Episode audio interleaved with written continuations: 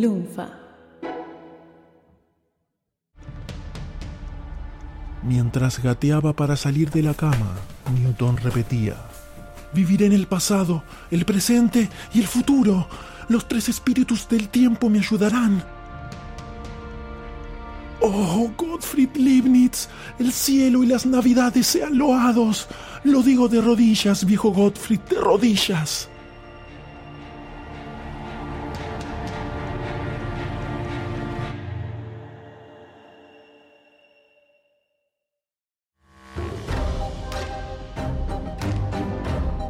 Contemos Historias presenta Cuentos de Newton Dad.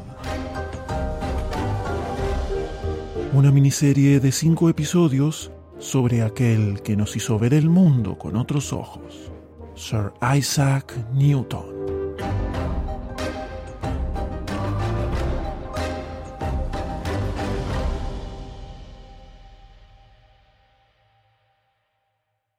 Este episodio se encuentra auspiciado por Penguin Random House Audiolibros. ¿Todavía no conoces la magia de los audiolibros? Es un libro leído por un locutor, como yo, o a veces el autor, que lo convierte en audio, como este podcast. Ingresa a leer.com.ar barra contemos historias y encuentra un sinfín de títulos. ¿Alguien conoce el número de AA? No, audiolibros anónimos, porque creo que tengo una adicción. El 13 de julio de 1936, 209 años después de la muerte de Newton, la casa de subastas Sotheby de Londres abrió la licitación por un cofre de metal que contenía sus documentos de laboratorio manuscritos. El famoso economista John Keynes, gran admirador de Newton, fue quien compró el lote mayor y lo donó a la Universidad de Cambridge. Cuando se hizo el inventario, salió a la luz algo muy curioso. El mayor número de libros correspondía a textos de teología y le seguían los tratados de alquimia, que contabilizaban más de 100, una de las mejores colecciones de Europa. De hecho, Newton escribió muchísimo más sobre religión, alquimia y química que sobre física. Pero, ¿por qué ese aspecto de su vida no se hizo tan conocido? Porque para mediados del siglo XVIII, que fue cuando se comenzó a estudiar su obra, ser alquimista estaba muy mal visto. De hecho, después de la muerte de Newton en 1727, la Royal Society determinó que sus escritos sobre alquimia carecían de valor científico y los archivó sin publicar.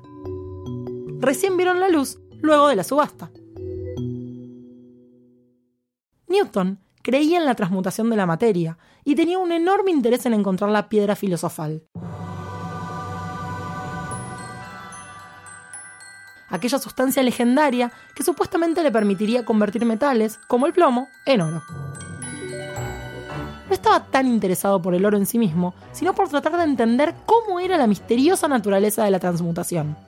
Por eso, uno de sus libros de cabecera era la obra de Nicolás Flamel. Eh, el de Harry Potter. Él mismo. Sus primeros trabajos alquímicos datan de 1668 y los realizó en su laboratorio del Trinity College.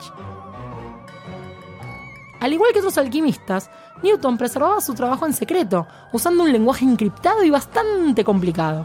Por ejemplo, era común usar expresiones como hacer volar a Júpiter, en referencia a calentar Mercurio y pasarlo a fase gaseosa, o las palomas de Diana, para referirse a la plata, o el león verde, para referirse al antimonio. Pero claro, con tanto vapor de mercurio y de antimonio era obvio que se le iba a aparecer leones verdes y palomas volando por ahí. Y también Diana, ¿eh? Newton solamente interrumpió sus trabajos en alquimia durante dos o tres años cuando se abocó a escribir Principios, obra culmine publicada en 1687. Pero rápidamente retomó sus prácticas al terminar.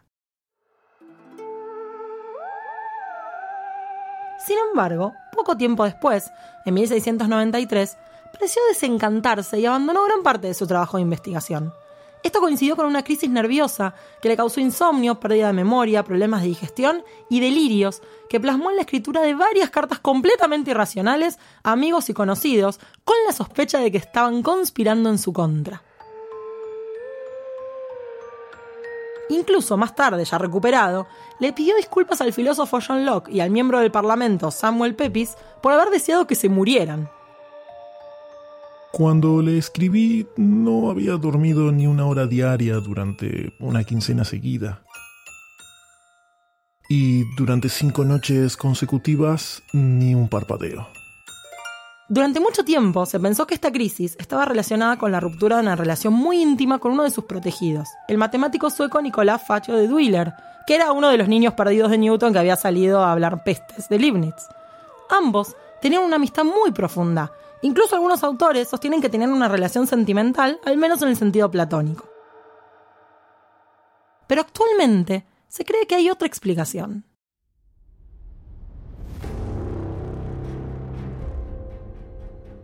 Hace apenas unos años, entre los manuscritos subastados en 1936, se encontró la copia escrita por Newton del procedimiento de un alquimista llamado George Starkey titulado Preparación de mercurio para la piedra.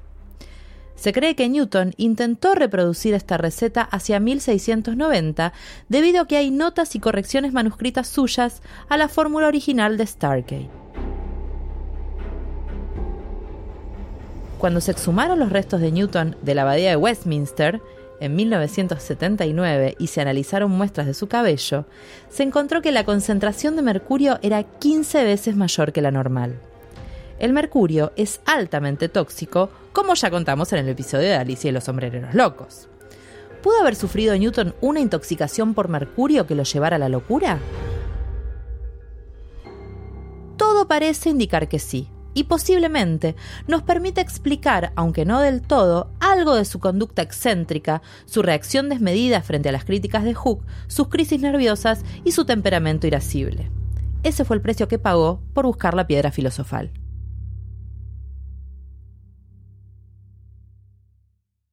Isaac Newton sentó las bases de la física moderna.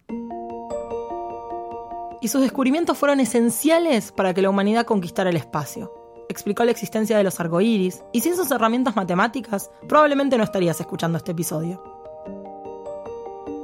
Las leyes de Newton, el disco de Newton, el binomio de Newton, el polígono de Newton, la serie de Newton, la notación de Newton son solamente algunos ejemplos de su legado. Pero Newton fue mucho más. Fue un ser humano complejo, con sus virtudes y con sus defectos. Se irritaba fácilmente y tenía un temperamento introvertido. Su asistente, contó que en años de trabajo solamente lo vio reír una vez. Era muy vengativo con sus enemigos, pero extremadamente generoso con su familia y sus colegas. Fue teólogo, místico, alquimista, y es muy posible que cada una de estas facetas haya contribuido a que viera el mundo con otros ojos. Eso y que se metiera agujas en los ojos para tratar de entender el efecto de la curvatura de la percepción del color. También. Newton fue sin duda uno de los científicos más relevantes de la historia de la humanidad. Hay quienes dicen que convirtió la alquimia en química, la leyenda en historia y la magia en física. Por eso, este 25, hagamos un brindis por Isaac, el científico cascarrabias que cambió la forma en la que vemos el mundo. ¡Feliz, Newton Dad!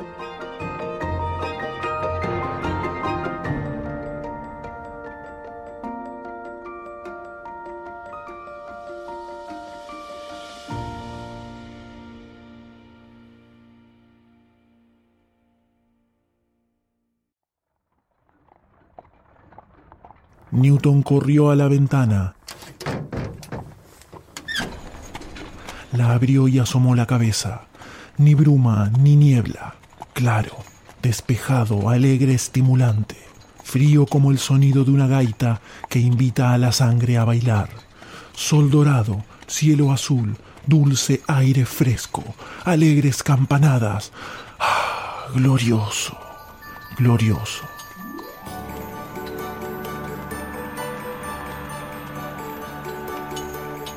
Día soy? gritó Newton a un chico que estaba abajo muy endomingado y que tal vez deambulaba por allí para fisgarle.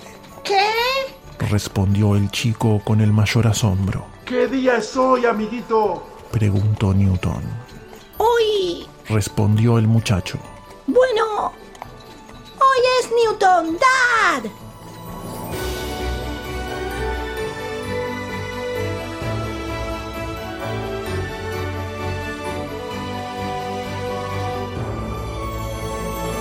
Esta historia se ha acabado.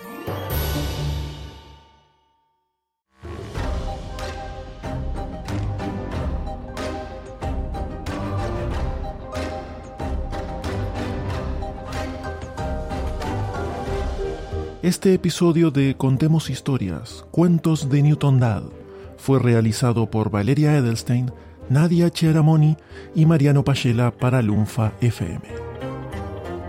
Puedes encontrarlos en Twitter como Vale Arvejita, NS Chiara y M Mariano P.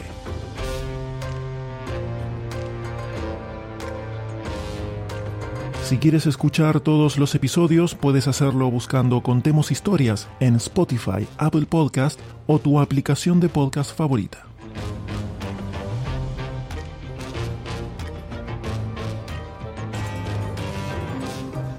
¿Necesitas más podcast en tu vida?